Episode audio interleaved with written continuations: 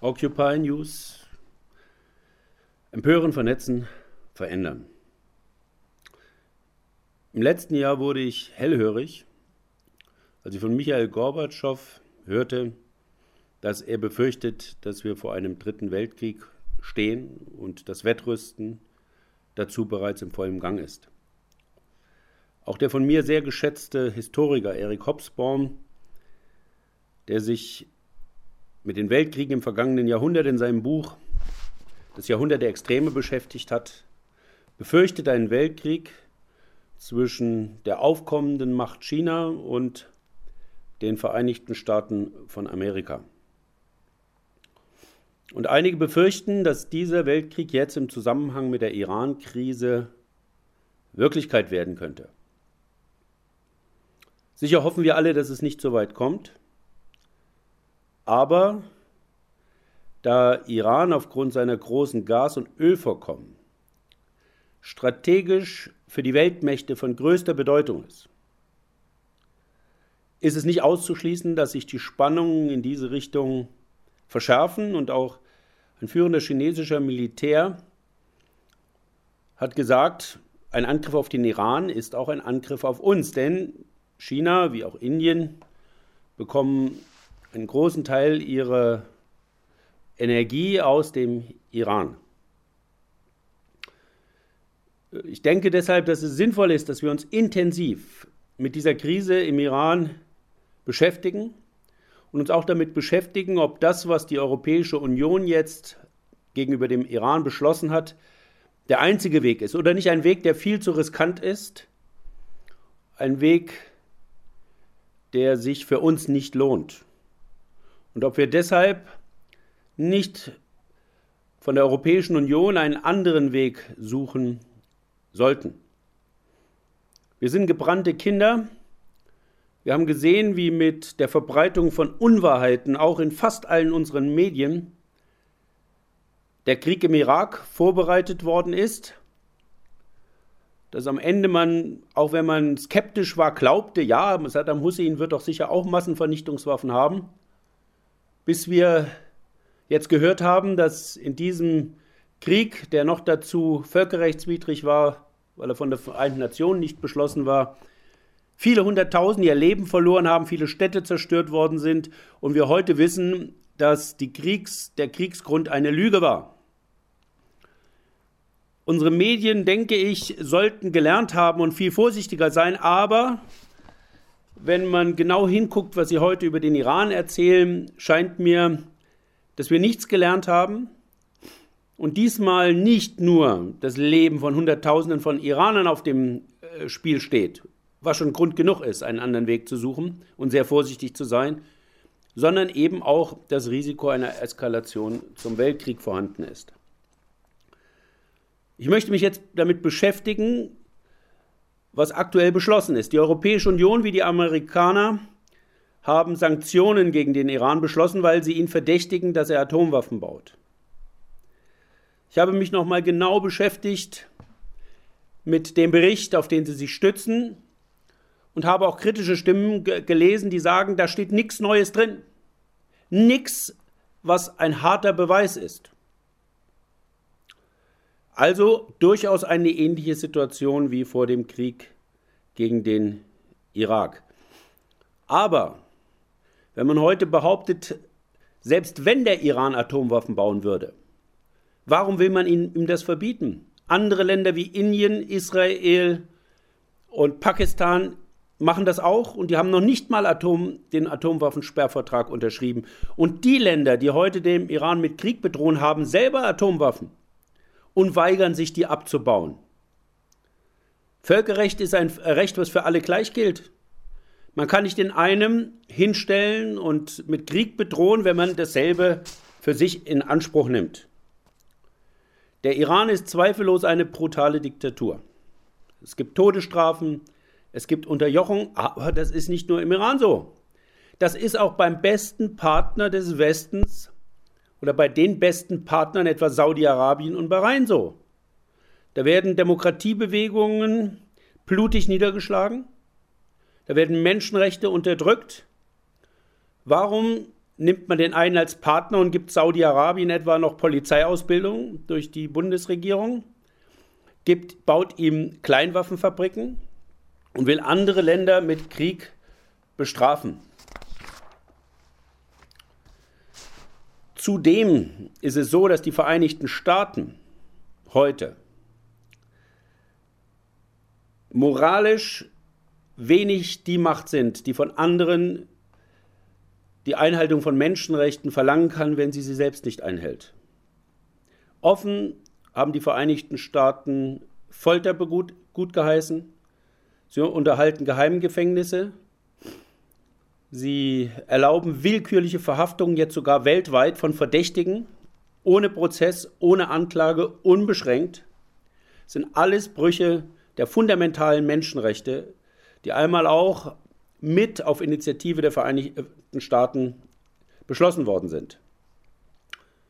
Krieg, und das hat sich in den letzten Jahren klar gezeigt, ist zudem kein erfolgreiches Mittel, um Menschen zu mehr Demokratie und Menschenrechten zu verhelfen. In Irak, in Afghanistan, jetzt in Libyen haben die Militärinterventionen zu einem Regimewechsel nur dazu geführt, dass es am Ende den Menschen noch schlechter geht als vorher. Gerade gestern haben wir wieder gehört, dass in Libyen von den Rebellen gefoltert wird, Tausende in Geheimgefängnissen interniert sind und diese Menschen dort schutzlos ausgeliefert sind. In diesen Ländern, die erst seit wenigen Jahrzehnten unabhängig sind und die häufig religiöse Gruppen haben, ethnische Gruppen haben, sozial tief gespalten sind, ist ein Prozess zu einer demokratischen, verfassten Nation zu kommen, ein langer Prozess. Und wir sollten den mit friedlichen Mitteln unterstützen. Und nicht einfach dafür sorgen, dass ein Diktator durch einen anderen ersetzt wird. Und deshalb glaube ich, dass wir da friedliche Mittel einsetzen sollten und nicht auf Gewalt setzen. Aber die Eliten in, den Euro, in Europa und USA, und man muss immer wissen, dass der militärisch-industrielle Komplex, der an Kriegen verdient, an Spannungen verdient, mächtig ist in unseren Ländern.